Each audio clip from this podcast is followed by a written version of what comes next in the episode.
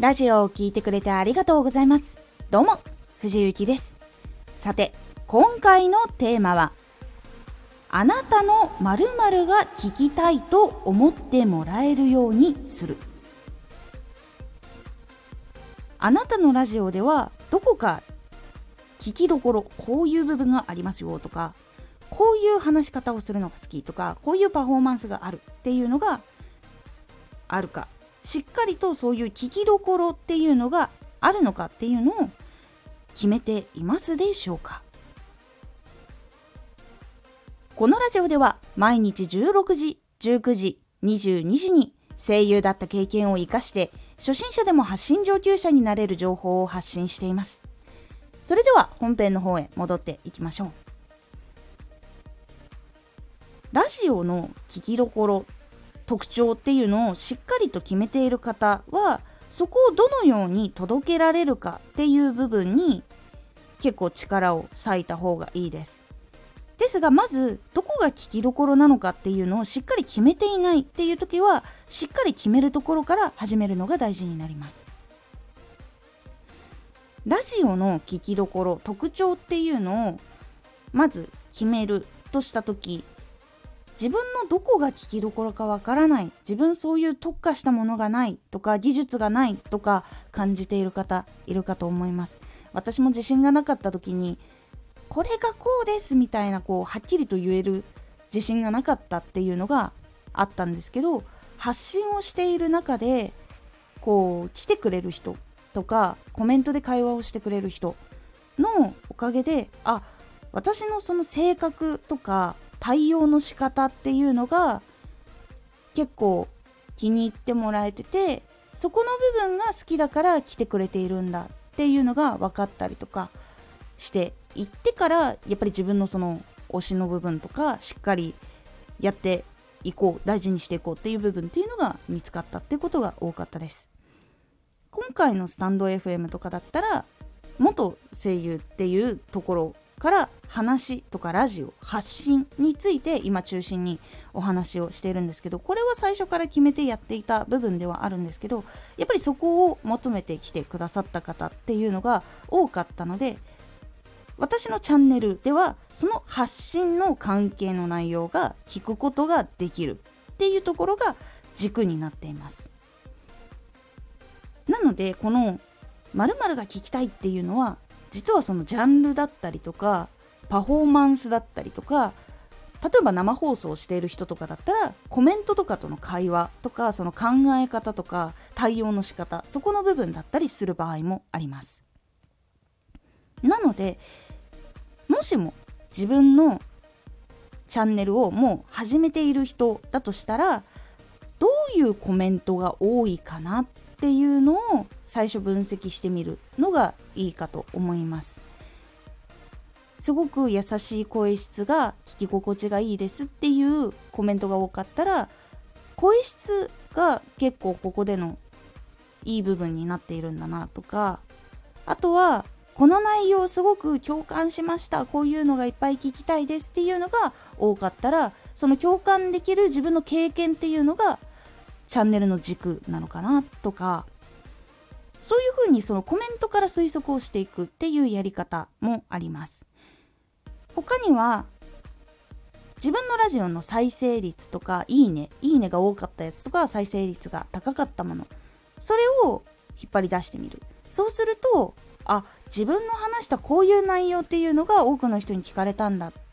これが結構気になってもらってるんだ。っていう部分。そこからチャンネルの軸っていうのを決めるっていう方法もあります。そしてまだチャンネルを始めていない人。その人がどういうところを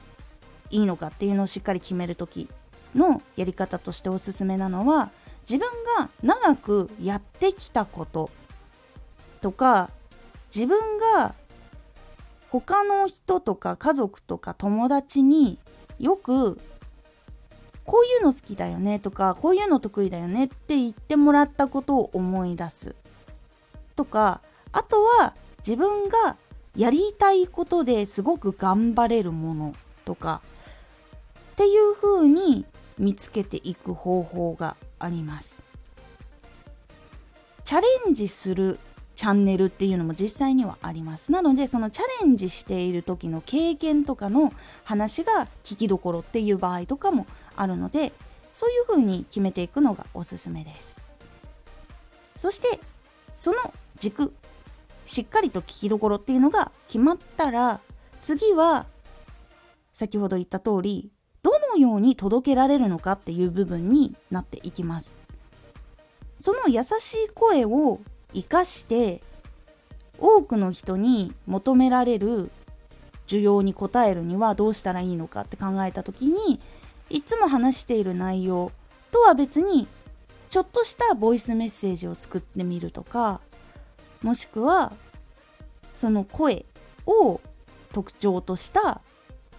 特集ラジオみたいなのを作ってみるとか自分以外にもこういう声があるっていうことに気がついたみたいなまとめとかそういうのをやったりとか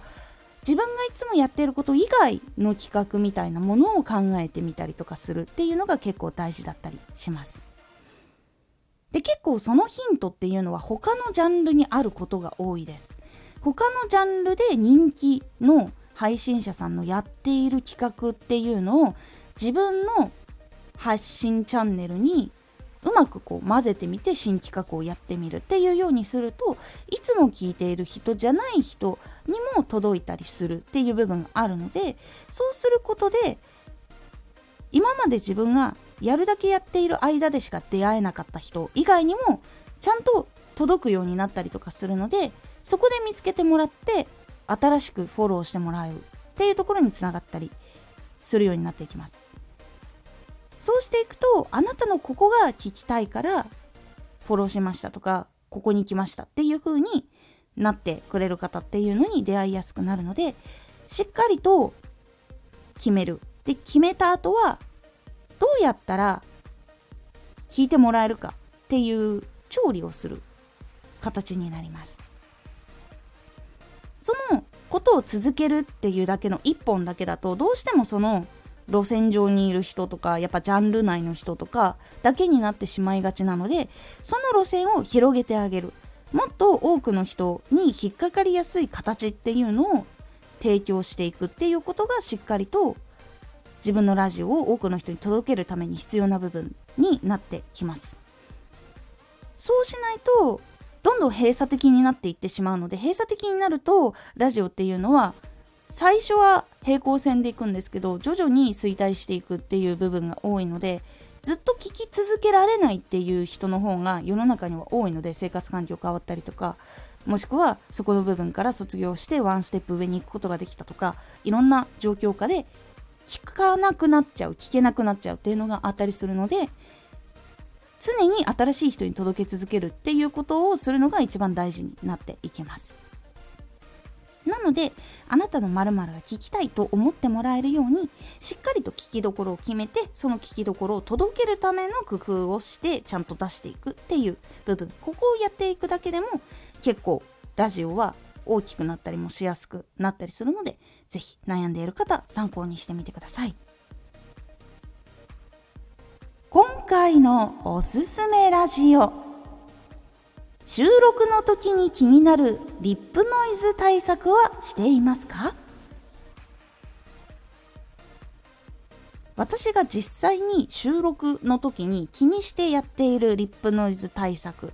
とかあとはリップノイズが軽減するトレーニングとかそういうものに関してお話をしております。